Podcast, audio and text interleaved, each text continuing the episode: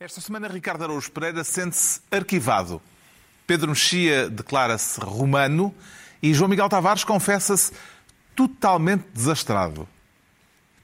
Está reunido o Governo Sombra.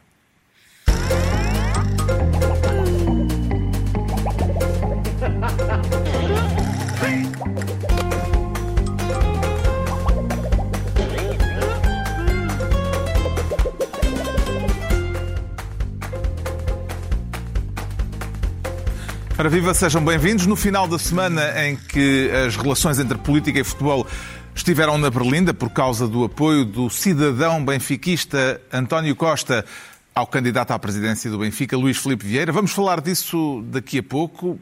Talvez demoremos um bocadinho até nesse assunto. Mas antes, o Ricardo Araújo Pereira quer ser ministro dos filhos e enteados. Quem é que são os filhos e quem é que são os enteados, Ricardo Araújo Pereira? Também estou ansioso para descobrir, Carlos. Eu, eu, eu tentei, eu, eu acho que a minha internet está avariada. Tenho a impressão que está avariada a minha internet, porque eu vi. Liguei a televisão e vi um grande ajuntamento de Deixe-me contextualizar. Uh, quero comparar a polémica entre, sobre a festa do Avante com uh, a enchente do fim de semana passado em Fátima. Aliás, estamos a ver Sim, imagens exatamente. Atenção, do santuário de Fátima. Eu, mais uma vez, mais uma vez, reforço a minha posição, que é a nossa vida não pode ficar suspensa à espera de uma vacina que nós não sabemos quando nem se vem. Até se lhe embarga a voz. não, engasguei-me, mas não é, tosse, não é tosse sintomática de. Enfim. Se calhar é um sinal de Nossa Senhora. Pode Ricardo. ser. Tem pode cuidado ser. com o que vais dizer. Está bem, está bem. Tá. Eu, não, eu não vou dizer nada sobre Nossa Senhora. Eu não tenho nada, nada para dizer sobre Nossa Senhora. O que tenho para dizer é o seguinte. Considera que houve mais cuidados na Ataleia do que na Cova da Iria? Considero, considero que não, os crentes deviam ter ido a, a, a Fátima, como quiseram, e, e porque, por causa daquela coisa que eu já disse, que é a nossa vida não pode continuar suspensa à espera de uma vacina que ninguém sabe se nem quando vem.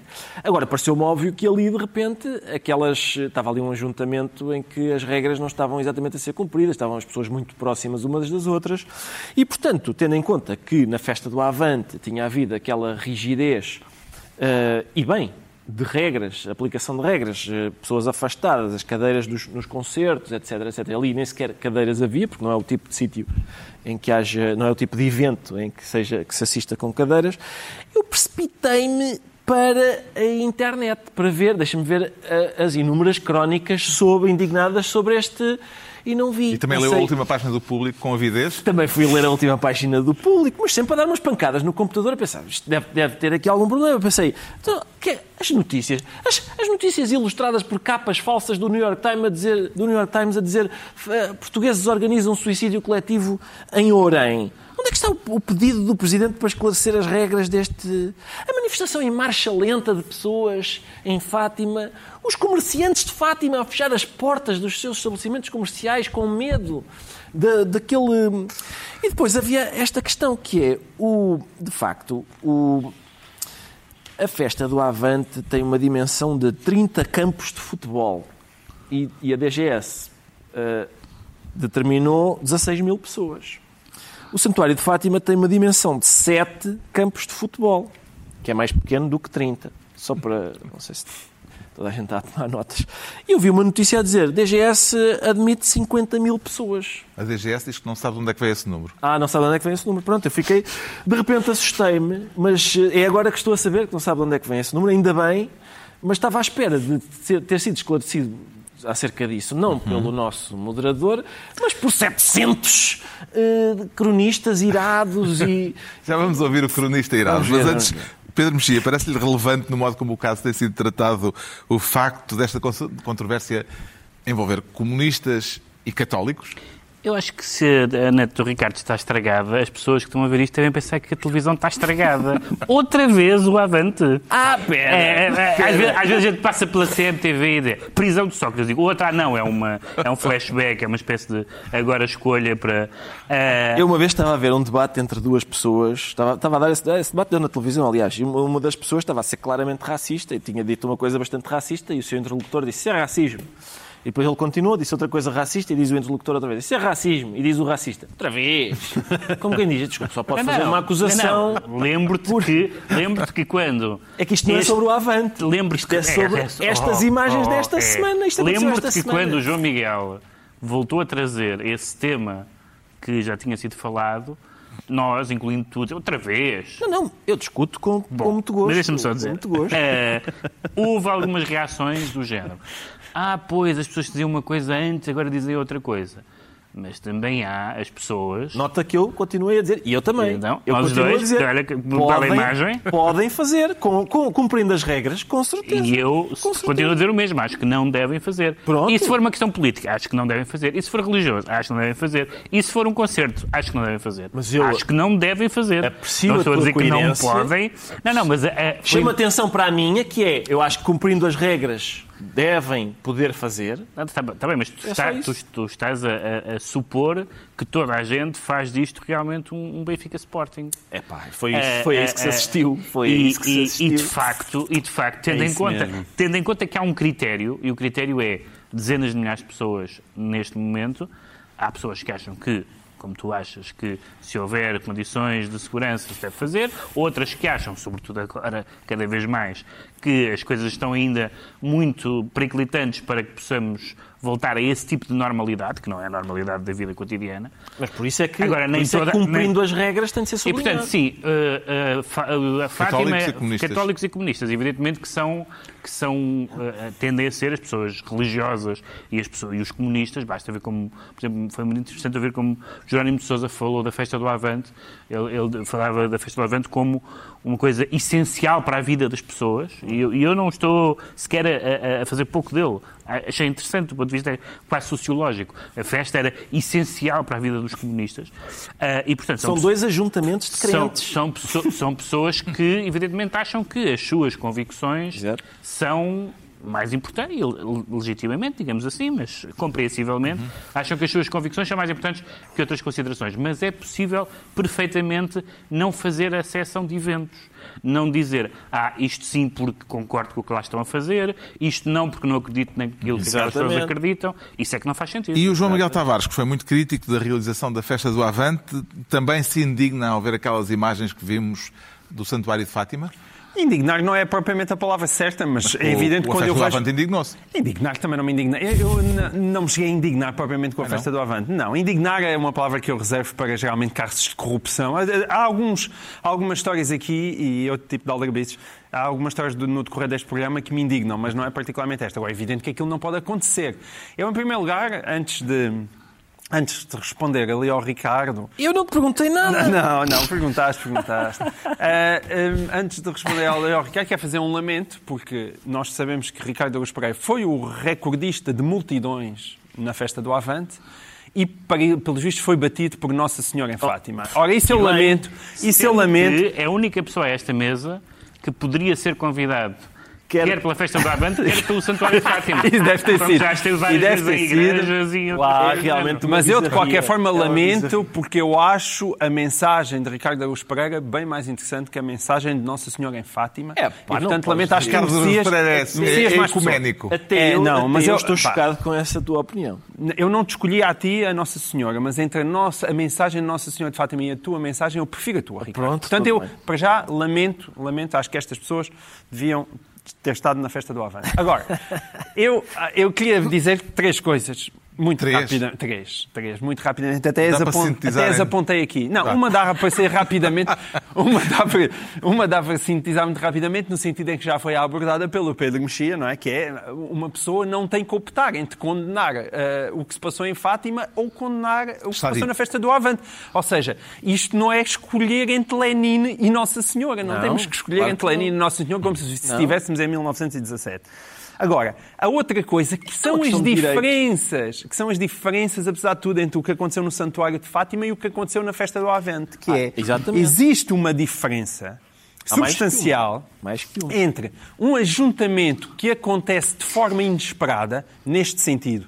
O 13 de setembro não é um, não é um dia de, habitualmente de grandes multidões em Fátima, é o 13 de maio, o dia E há de ser o primeira, 13 de outubro. E há de ser o 13 de outubro. Esses é que são, historicamente, os dias de grande multidão. E não é supostamente ser o 13 de setembro. Portanto, aquela quantidade de gente aconteceu de forma inesperada e não é igual um ajuntamento acontecer de forma inesperada ou um, um ajuntamento ter sido promovido por um partido que desejava que esse ajuntamento acontecesse e que até desejava que fosse maior, só não foi maior porque a DGS eh, proibiu. E depois... Para cumprir as regras.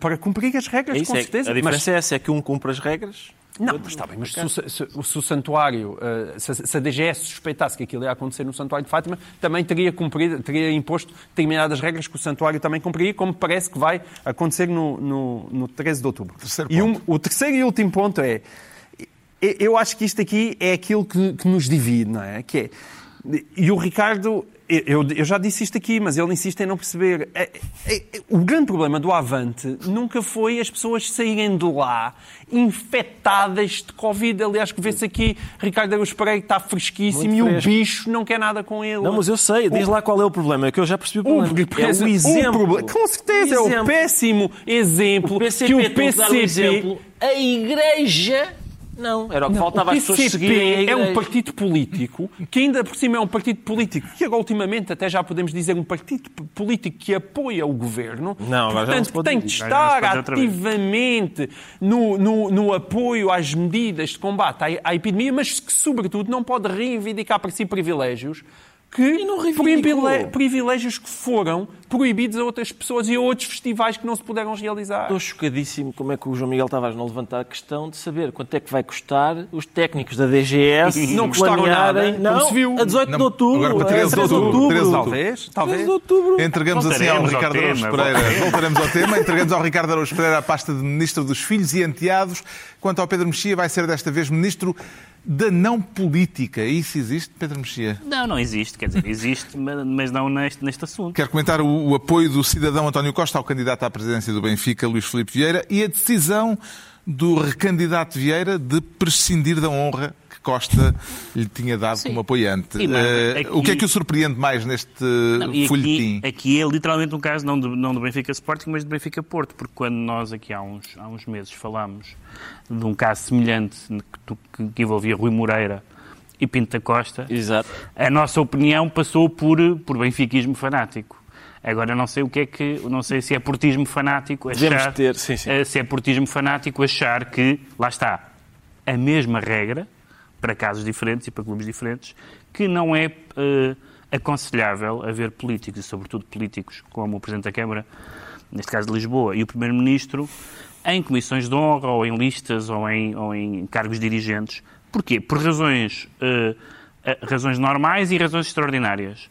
Porque alguém dizia aqui há uns tempos que os ministros têm de se lembrar que são ministros até à mesa de café. Sim, Ainda e, será válido esse lembrete? estão lá, quer dizer, o António Costa está lá, porquê? Porque foi uh, deputado, ministro, presidente da Câmara, uh, primeiro-ministro. Portanto, acho que é por isso que ele está lá, imagino eu, que não, não é por ser advogado, é, é porque é uma pessoa que tem um percurso e que por isso está numa comissão nova. Bom, mas eh, em tempos normais, sobretudo a partir do momento em que os clubes já não são meras associações recreativas com amor à camisola e não sei quem mais, mas são sociedades desportivas onde há questões uh, muito significativas de, de, de, dinheiro, de negócios, um, ehm, há questões normais que já, que já tornam uh, aconselhável a distância de segurança entre a política e, o, e, os clubes de futebol, que são as questões de, dos negócios, dos terrenos, dos impostos, das relações com o banco, até da segurança pública, em alguns casos, mas nós, além dessa, dessa mudança de paradigma,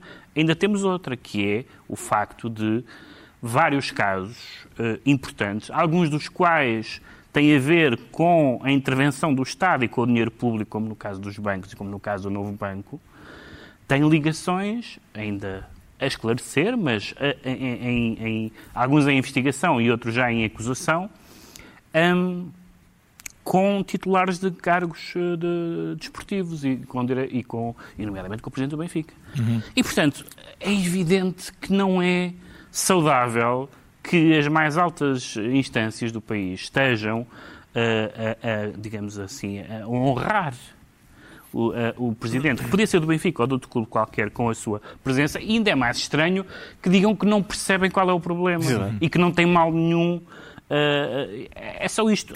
Esse é o ponto eh, relativo à aceitação de pertencer, hum. na, na, de pertencer à, à, à Comissão de Honra. Agora, Entretanto, houve um avanço, houve uma, um desenvolvimento. Tem algum palpite sobre o modo como se processou a decisão de Vieira uh, de excluir da Comissão de Honra da sua candidatura os nomes de António Costa e de Fernando Medina, João Miguel Tavares? Ah, isso eu tenho. Há um palpite que eu não tenho. Não tenho nenhum palpite e já me fartei de dar voltas à cabeça. Eu ainda não consegui, e, e, e já me fartei de ler muito sobre isto, no sentido em que muita gente escreveu sobre isto. Eu ainda não consegui perceber porque é que António Costa se meteu nisto. Ainda não consegui perceber. não. Há, há aqui qualquer coisa na sombra, nos bastidores.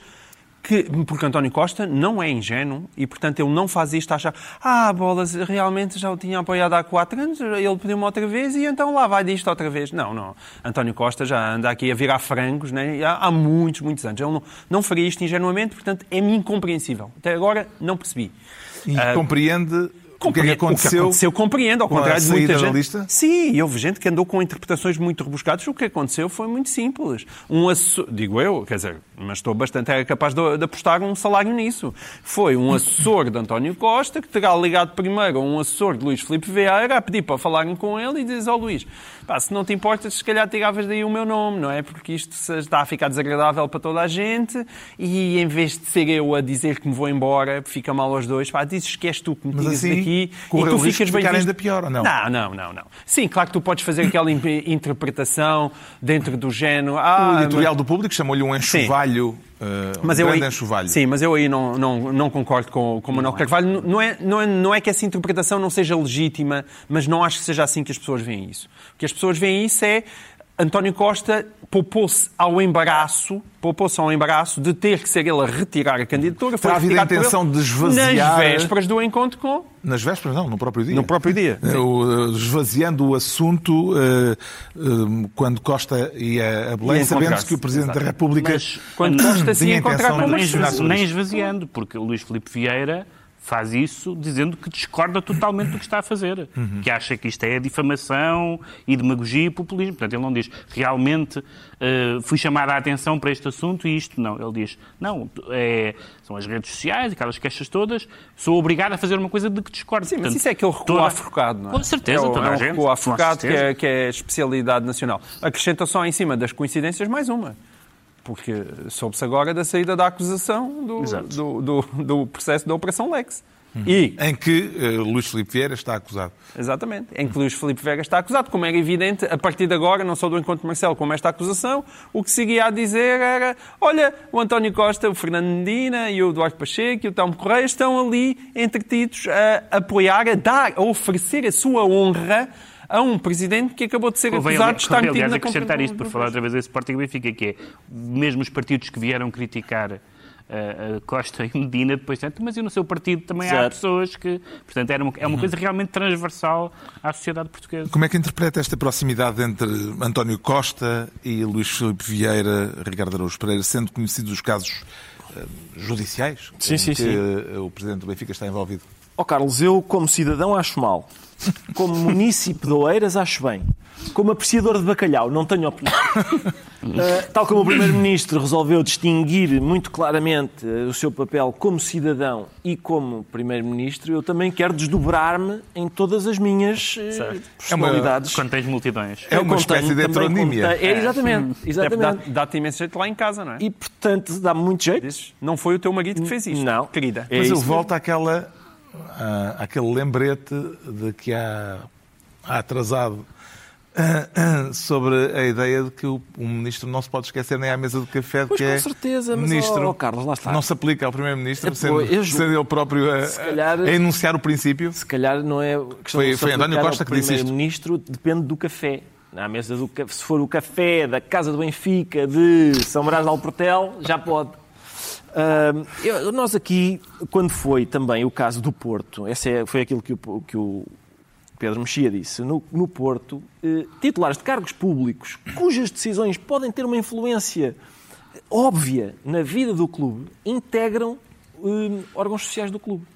Aqui, o Primeiro-Ministro de Portugal e o Presidente da Câmara de Lisboa, entre outros, integrarem a Comissão de Honra de uma, de uma candidatura, também é, também é eh, problemático. Há uns, uns parvinhos que não, não percebem mas qual é, qual é o problema da promiscuidade entre. O problema é muito fácil de saber, é que foi aquilo que o Pedro disse. Há o problema em teoria e depois há o problema na prática. Em teoria já falámos, não é? é realmente são, de repente, é, o futebol é, é, um outro poder, convém guardar uma certa distância. Há uma série de, uma série de problemas que podem ser gerados por essa promiscuidade que o Pedro já elencou, problemas que todos conhecemos até porque são frequentes, os terrenos, os, enfim, tudo isso.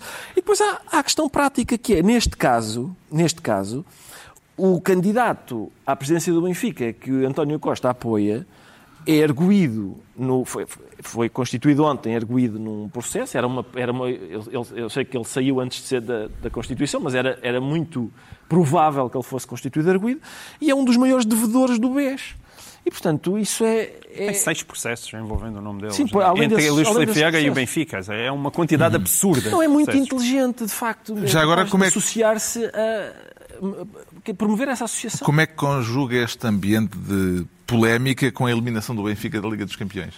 Eu não, eu não conjugo nada com isso. Isso é um cenário trágico que eu gostaria de não, que não fosse de não ser lembrado enquanto estou aqui a, a conversar sobre outros assuntos. e pelos vistos, eh, e neste momento, em, no momento em que gravamos isto, está prestes a começar o Famalicão Benfica. E, e, e quer despachar isto, quer, quer ir ver o vol. isto para ir ver, exatamente, é isso mesmo. Os nossos espectadores sabem mais do que nós neste momento, Exato, sabem já sabem o resultado e vamos lá ver. Pois. Uh, ficou uh, satisfeito com a garantia uh, dada aos sócios por Luís Felipe Vieira, aos sócios do Benfica, ao prometer que se for condenado por alguma coisa abandona de imediato a presidência do clube? Não fiquei, não fiquei perplexo porque eu não sabia que era preciso prometer. Eu não sabia que havia alternativa. Qual era a outra hipótese? Não, fui condenado, mas mantenho-me aqui. Oh, meu caro amigo, estás dizer, a ser ingênuo. Desculpa lá, dizer, é preciso dizer, atenção, que eu se for condenado, é pá, abandono é. a presidência do Sport Lisboa e Benfica. Não, é a mesma coisa que dizer, atenção pessoal, eu se partir uma perna sou capaz de cochear. Pá, é óbvio, só... é óbvio. É a decorrência de ser condenado. É, desculpe, isto é o Sport Lisboa Benfica. Mas espera aí. vai ter que sair. Mas, mas o que é que significa condenado? É que ele não disse em que instância. Pois está bem, ele não disse em instância. É que se, se é transitado em julgado, pois. evidentemente, com qualquer processo, ele só tem que sair em 2035. Pois. Não, mas atenção, deixa-me dizer um, uma coisa acerca do. Provavelmente do, do é uma indicação de que quer permanecer no cargo até 2035. Mas como é, é evidente, como, como, Pinto, como Pinto da Costa. Muita gente sempre disse que o Luís Filipe Vieira é o Pinto da Costa do Benfica e é verdade que é aquele o seu modelo e vai ser aquele o seu percurso. É, é, eu acho sempre, cada vez que há umas eleições para, para a presidência do Benfica, o Luís Filipe Vieira vem e diz bem, vou-me reunir com a minha família para saber se hei de continuar ou não neste cargo e se meio de recandidatar. E diz isso com um ar muito pesaroso, no sentido em que as pessoas lá em casa olham para ele e pensam, hum, realmente ele vai pensar sobre isto demoradamente. Claro que não vai pensar nada como não pensa o Pinto da Costa. Ele, enquanto puder, vai continuar ali até ao fim dos seus dias. Por uma razão simples. Como se percebe em qualquer um dos processos em que o nome de Luís Filipe Vieira está envolvido, não há qualquer diferença entre o Benfica e o Luís Filipe Vieira. Não se, está tudo misturado. Está tudo misturado no novo banco, está tudo misturado. No, no caso da Operação Lex, quem foi apanhado como intermediário era um vice-presidente do Benfica. No, no, no caso do, da, da, da renegociação da dívida dele ao novo banco, quem, quem, há uma empresa chamada Capital Criativo, quem está metido nessa banca, nessa empresa, é também um vice-presidente do Benfica. A vida de, e o filho do a vida e o filho do Vieira, a vida empresarial de Luís Filipe Vieira não é distinguível do Benfica. E, portanto, uma pessoa, é, e é, o mesmo se aplica a Pinto da Costa, pessoas com este tipo de personalidade não se podem dar ao risco de sair da presidência do clube, a não ser que um dia lá metam uma espécie de delfim em quem confiem absolutamente. Porque senão qualquer pessoa que vem a seguir pede, olha, se calhar vamos fazer uma auditoria às contas do clube. E então estão com um mega problema nas mãos. É evidente que Luís Filipe Vieira nunca vai sair de lá enquanto puder. O Pedro Mexia fica então ministro da não política. Agora é a vez do João Miguel Tavares, uh, se tornar ministro da Vichy Soase à moda do Alentejo. Não lhe chegava um, um gaspacho alentejano? Eu Um gaspacho, um, para mim era uma boa açor da alentejana, assim, uma, uma, uma sopa de miúdos, olha, ia bem agora. Pelo que Ou uma percebi- sopa de beldroega, já me estás a... Já, já, É, a abrir o uma sopa de beldroeguinha, já? Isso é que era Isso ótimo. é que Pelo que é. percebi, É como esta- uma boa sopa de beldroegas. Olha, a minha, a minha avó, a minha avó fazia uma, uma sopa maravilhosa dessas e a minha mãe ainda faz bastante bem. Portanto, onde, queres, onde podes comer é lá em minha casa. Um dia eu convido para ir lá à urra pá, e, e tu comes É, uma pá, boa muito sopa bem. de Fica-me um bocado fora de mão, mas, Mas agradeço. pelo que Não, percebi, vocês estão aí todos os- com o palato já Pá, sim. em- em- aos saltos, mas esta Vichy Soares cheira-lhe um pouco azedo, não é? Ah, não, chega muito a azedo. Quero voltar e- a falar do caso do lar de Reguengos de Monsaraz, onde morreram 18 pessoas. O que é que há de novo eh, a este respeito? O Expresso e a SIC deram uma, uma pequena notícia sobre isso. Que não, ela não ganhou assim uma grande dimensão, mas é daquelas que merece um bocadinho mais atenção do que, do que teve. Porque é uma daquelas golpes de gênio eh, comunicacional de António Costa que depois nós descobrimos que ah, malandro, como é que ele se safou com esta? E vale a pena recordar como é que as coisas se 80 anos, fazem. não é? isso, mas- Sim, vale a pena, ou pelo menos ou então ter 40 e estar diante de umas câmaras de televisão. Numa câmara de televisão também temos de falar assim. Eh, Isto, muito rapidamente, vale a pena só recordar as pessoas, porque isto é, é cultura geral, é um, um ensinamento do, por acaso alguém lá em casa quer ser político quando for grande e perceber como é que as coisas se fazem.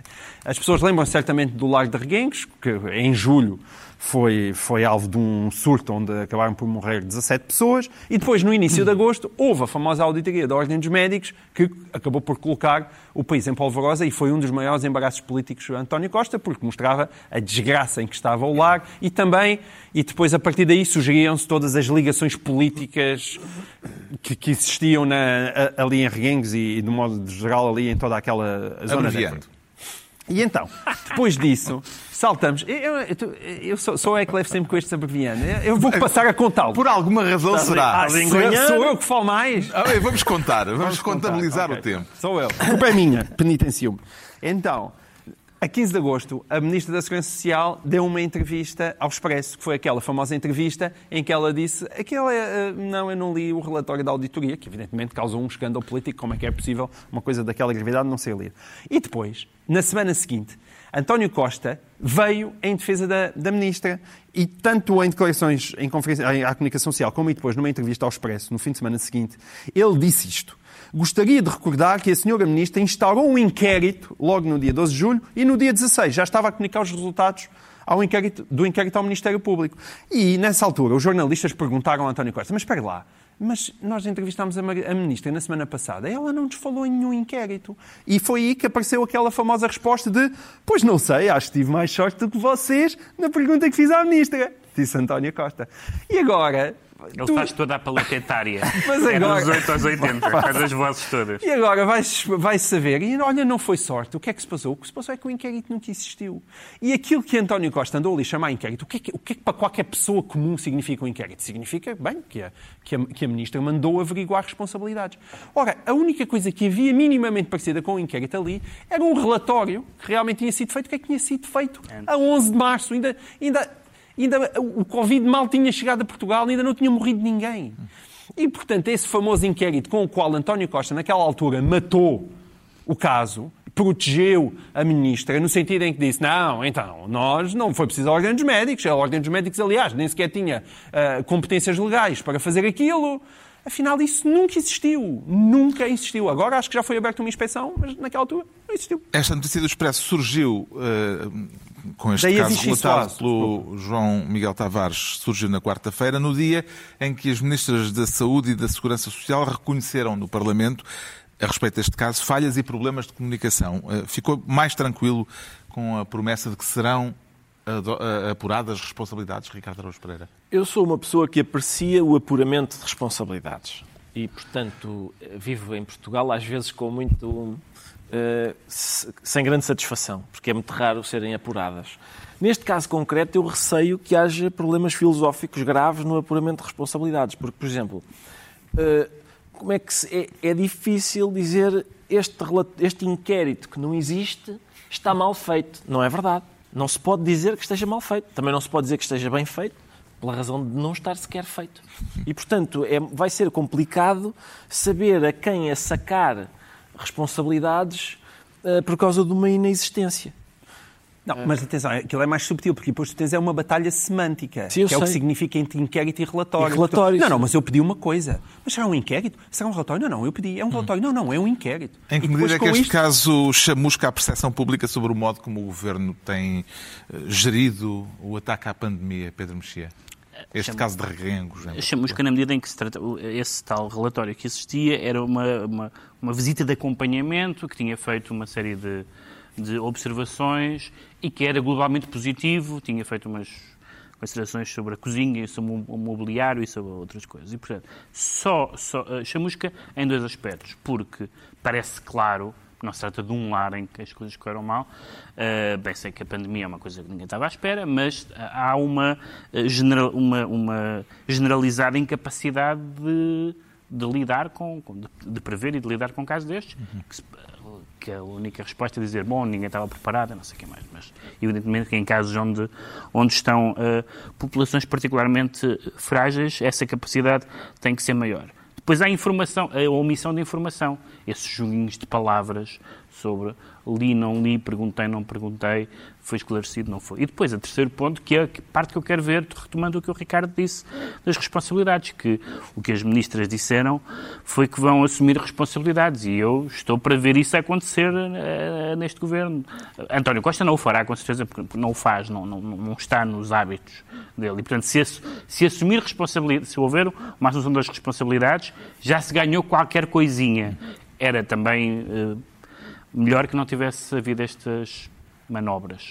O João Miguel Tavares fica assim ministro da Vichy Soase à moda do Alentejo. Estão entregues as pastas ministeriais por esta semana, à altura agora, para sabermos porque é que o Ricardo Araújo Pereira se declara arquivado. Põe-se uma pedra no assunto e não se fala mais disso, é? Acho que sim. Vamos avançar. Uh, Próximo tema? próximo tema. O- Não, ó, este, Carlos, este. O assunto envolve uma deputada socialista É acusada de falsificação de documentos. Talvez possa contar a história começando pelo clássico Era Uma Vez. Era uma vez, ó Carlos, era uma vez, por acaso é bem, é porque é preciso, a, a história é tão gira que é preciso ir atrás. Era uma vez um casal, isto na verdade é um casal, é a Hortense Martins e o seu marido, e, eu- e- e eles estão, é uma vez um casal que está em Castelo Branco. E estão os dois e dizem, oh querida, tenho aqui uma dor na perna. E diz ela, eu também. O que é isto? São os dentes do cerejo. São os dentes do Zé António Cerejo, jornalista do público, está... Que lhes deu uma dentada aqui há tempos e ainda não largou. Está lá. E tem sido um espetáculo engraçadíssimo para, para o país inteiro, porque isto começa com. Tem sido coisas do género. Deputados que foram lá e ficaram hospedados no hotel da senhora, hotel esse que recebeu fundos europeus para construção, quando na verdade já estava construído, mas ela disse não estava não, tanto é que faltavam as prateleiras do bar. E o Cerejo foi lá e disse não há aqui nenhumas faturas de prateleiras do bar. E, e depois o senhor, entretanto, o senhor ah, assinou uns contratos, era presidente da Câmara e, era, e presidia a entidade que subsidiava Era e vereador, também, acho e, sim, Vereador. e também a associação que era subsidiada e depois no âmbito da sua atividade assina uns contratos com o pai e diz, por acaso não percebi que era com o meu pai, parece uma novela da TVI. Quem é o senhor? Sou teu pai, filho.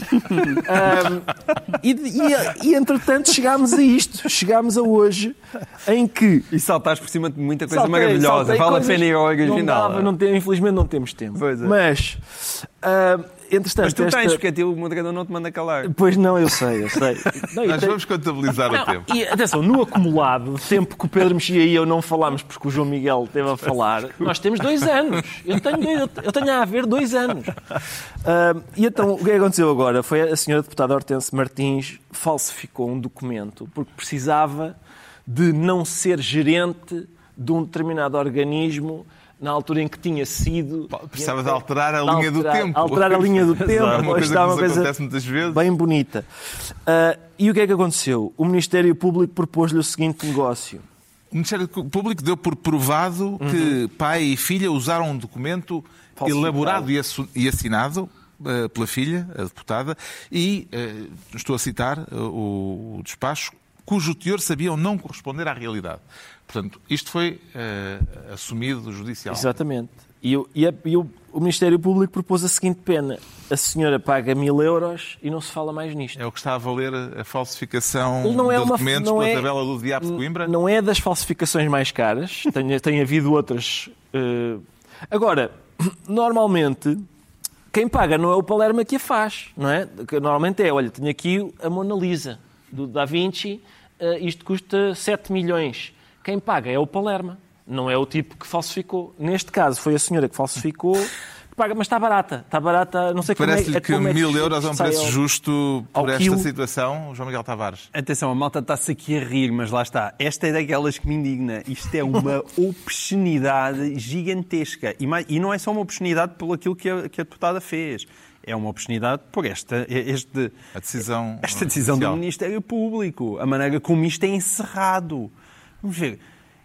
Nós estamos aqui para todos os efeitos, independentemente de saber se tecnicamente houve ou não uma assunção da culpa.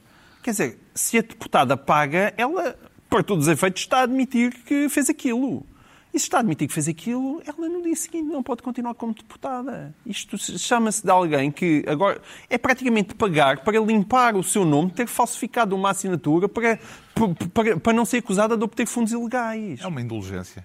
Pois é uma indulgência, mas esta, essas indulgências a mim tiram-me um bocadinho de uhum. sério. Tu és o Lutero da justiça portuguesa. Está muito barato. Não é preciso ser o Lutero, quer dizer, o problema é disto é que isto são. Pá, não, é, não, não, eu sei, mas, não, eu, eu acho... sei, mas isto é uma roubalheira de catedral, mais uma vez. É, pá, e é que a gente ouve, olha, realmente, olha, lá eu, continua a senhora. Quando pregar, quando pregar teses. Continua a indignar-me. Eu acho que está muito barata. Se, imagina, podia ser, é, continuava a ser mau ela pagar mas se fosse um valor eh, considerável, a gente nem precisava ir à bazuca da Europa. Ao Pedro Mexia, que comentário é que este caso lhe merece? Com a quantidade de casos destes. Só um, que é uma, há uma dimensão uh, do processo e uma dimensão criminal que, que tem a ver com, um, por um lado, aquilo que, foi, que é referido como uma culpa não particularmente elevada, não sei exatamente o que é que isso quer dizer, nem, nem como é que isto se consubstancia, e também o facto de, de, a justificação de estar ligada a outra parte do processo que prescreveu, enfim. Mas a questão, a questão para mim mais relevante não é exatamente o, uh, o resultado processual penal deste caso, mas, ou penal deste caso, mas... A componente ética. A componente ética, ou seja, uma deputada uh, falsifica um documento, não há dúvida nenhuma que falsificou o documento, e não acontece nada. Não há, não há uma comissão de ética, não é discutido, não é um problema. A, a Assembleia da República a subia para o ar perante uma falsificação. Uhum. Eu acho isso mais, mais grave porque não vejo nenhuma justificação possível nem imaginária do que a justificação legal, que é sempre claro, culpa, culpa especialmente, particularmente elevada. O que é isso? Como é que se discute? Uhum. Enfim, isso é diferente. Agora, falsificar documentos. Está esclarecido porque é que o Ricardo Araújo Pereira se declara arquivado. Quanto ao João Miguel Tavares, confessa-se totalmente desastrado e já têm visto uma, uma, uma fundação, uma, não, como é que é? Um fundo, de resolução. Fundo de resolução. Um Sim, fundo não, de resolução para, tem, para resolver isso? Tem tudo a ver com, com o fundo de resolução. Sim. E eu, como não costumo uh, concordar com, com aquelas pessoas que vão de fato e gravata uh, falar à Assembleia da República, são todas, eu quero agora... Normalmente, os homens, os homens alguém, vão todos de fato e gravata. alguém com qual... É ele, ele disse uma frase com a qual eu concordo. Isto é a propósito de uma frase dita no Parlamento pelo Presidente do Fundo de Resolução, Máximo dos Santos, que uh, deixou aos deputados este alerta. O que eu acharia mais errado seria chegarmos aqui era, é, e fazermos qualquer coisa, e eu não estou a concretizá-la, que pudesse, que pusesse em risco o novo banco. Isso então, senhoras e senhores deputados, era o desastre total o aviso do Presidente do Fundo de Resolução no Parlamento. Que campainhas é que este alerta lhe fez soar, eh, Ricardo, uh, João Miguel Tavares? As mesmas campainhas que este senhor, porque ele, neste caso específico, ele tem toda a razão. E, eu, e há aqui o lado que, vem o lado do sonso. A mim chate, tanto me chateia a aldrabice, escandalosa, como o lado do sonso, que permite muitas vezes negócios altamente duvidosos e depois vem fingir que está indignado. Hum, mas vê esta é declaração de esquerda. Vê esta caso. declaração como um alerta para as tentações eventuais que surjam de nacionalização uh, do novo banco? Este, o novo banco foi vendido em 2017. Desde essa altura é anualmente inscrito nos orçamentos de Estado as transferências que têm andado a ser feitas para o novo banco. Esses orçamentos de Estado têm sido aprovados pela esquerda, seja abstendo, seja votando a favor. Portanto, é muito difícil para mim ver agora o Bloco, agora nem mais um testão, nem mais um testão, é os últimos 900 mil que lhe fazem confusão. Porque os 3 milhões que já lá lhe enfiaram, está tudo bem. milhões. 3 mil milhões, desculpa, exatamente. Os 3, para os 3 mil milhões que já lá foram enfiados, está tudo bem. Agora, estes últimos 900 milhões, nem pensar. Ora, este senhor relembra, e bem, que 25% do banco é do Fundo de Resolução. O que significa que também é do nosso dinheiro. Se já chegamos aqui, se já chega... e, e, e, não me parece, aliás, o António Ramalho, que é o líder do novo banco, tem-se safado bastante bem a defender a honra da casa, porque aquilo que ele está a fazer foi aquilo que lhe foi permitido fazer pela venda do novo banco. Portanto, não nos atirem areias para os olhos. António Ramalho e o novo banco estão a fazer aquilo que lhe foi permitido pelo governo de António Costa e, na altura, pelo Banco de Portugal e por os responsáveis pela venda.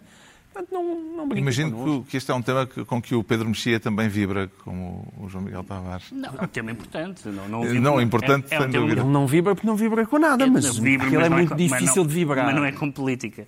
Uh, há aqui uma coisa que é importante que, que o João Miguel já disse, que é, há uma, esta, coisa, esta relação do Estado com os bancos é um assunto que está na ordem do dia há uma década e tal.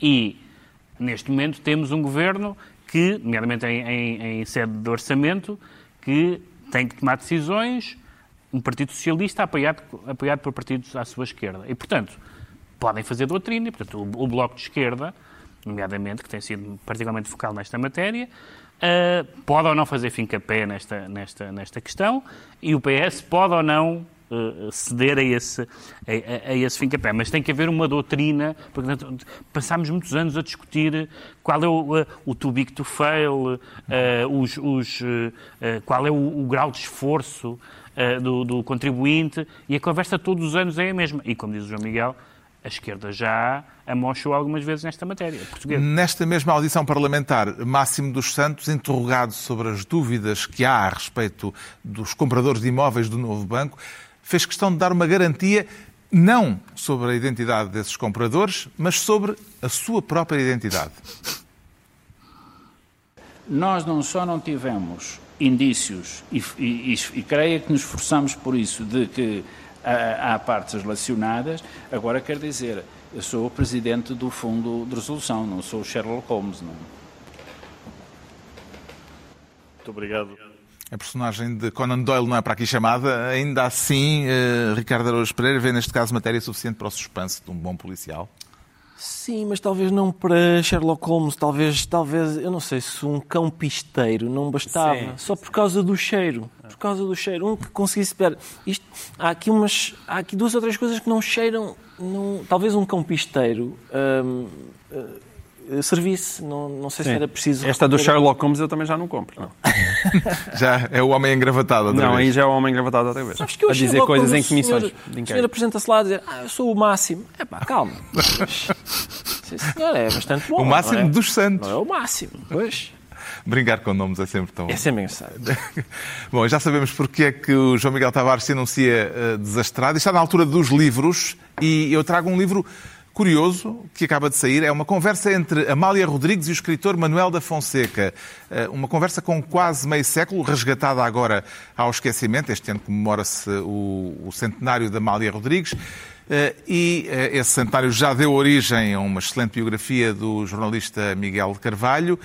E surge agora a transcrição deste diálogo, até hoje inédito, que resultou de um encontro em 1973. Manuel da Fonseca aceitou a encomenda de escrever uma biografia da Amália Rodrigues e esta conversa foi o primeiro momento do trabalho preparatório para essa biografia que depois acabou por nunca ser escrita. Amália era vista como um ícone do regime do Estado Novo, eh, hoje sabemos que injustamente, enquanto Manuel da Fonseca era militante comunista e um um escritor neorrealista, e eh, terá sido por isso, por essa discrepância eh, de pontos de vista ou de eh, percepções ideológicas, que a editora Arcádia quis juntá-los neste projeto que não foi por diante. Eh, o diálogo entre ambos é de uma grande espontaneidade e não é propriamente uma entrevista formal, mas percebe-se neste diálogo que a fadista e o escritor tinham, afinal, uma boa dose de cumplicidade. A certa altura, Manuel da Fonseca eh, diz à Amália que houve quem tentasse tentasse demovê-lo uh, de fazer este trabalho, a biografia da Amália, por causa das suas atitudes políticas, diz ele, que estão em desacordo comigo. Mas eu sei que você não é assim. Temos agora então eh, o livro do Ricardo Araújo, não, do Pedro Mexia, uh, Pedro Mexia que é. É o outono alemão do Stig Outono alemão. O Stig Dagerman foi um escritor eh, sueco, morreu com 30 anos e que é, uh, tem tido uma fortuna editorial bastante boa em Portugal. Saíram vários livros dele, romances, contos, peças de teatro. Há um, um famoso texto dele chamado A Nossa Necessidade de Consolo é Impossível de Satisfazer, que já teve muitas edições. Um, e a Antígona tem publicado muitos dos, dos livros uh, do Stig Dagerman. E este livro, que é, que é uma reedição, é um livro chamado Outono Alemão, que foi publicado em 1947 e é um livro bastante curioso porque é uma reportagem na Alemanha do pós-guerra, na Alemanha vencida, humilhada. Um, com uma, com uma grande empatia e com uma grande relutância em julgar os alemães, e o povo alemão em particular, eh, vinda de um homem que era um radical de esquerda, um famoso militante anarquista, o, próprio Stig Dagerman, que editou um jornal, um jornal eh, anarquista na Suécia, mas onde, eh, no fundo, há um pouco aquela ideia de que o povo, neste caso o alemão, é sempre quem paga os desvarios das classes dirigentes e é uma, e é uma reportagem muito, muito impressionante e até muito inesperada, uh, de, de certa forma. O João Miguel Tavares traz uma novela gráfica de uma dupla que já ganhou lastro. Sim, já ganhou um lastro. É o, é o Filipe Melo e o Juan Cávia, o argentino Juan Cávia.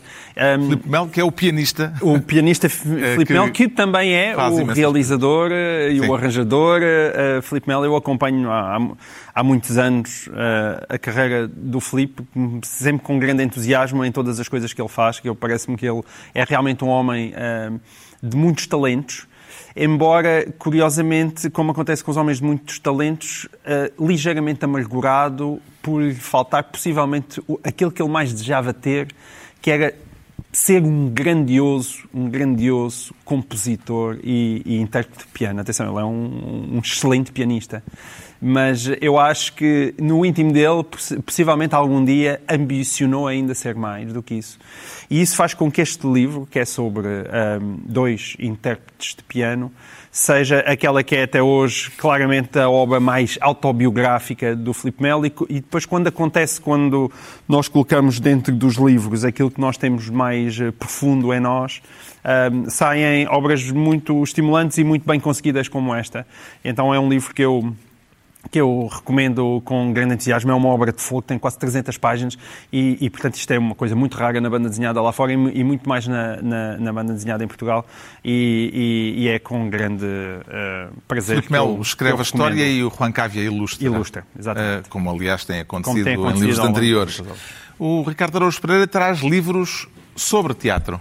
Uh, bom, digamos que sim, é, é, são uh, dois livros desta editora que é nova, não é? Eu acho que é, chama-se Empilhadora.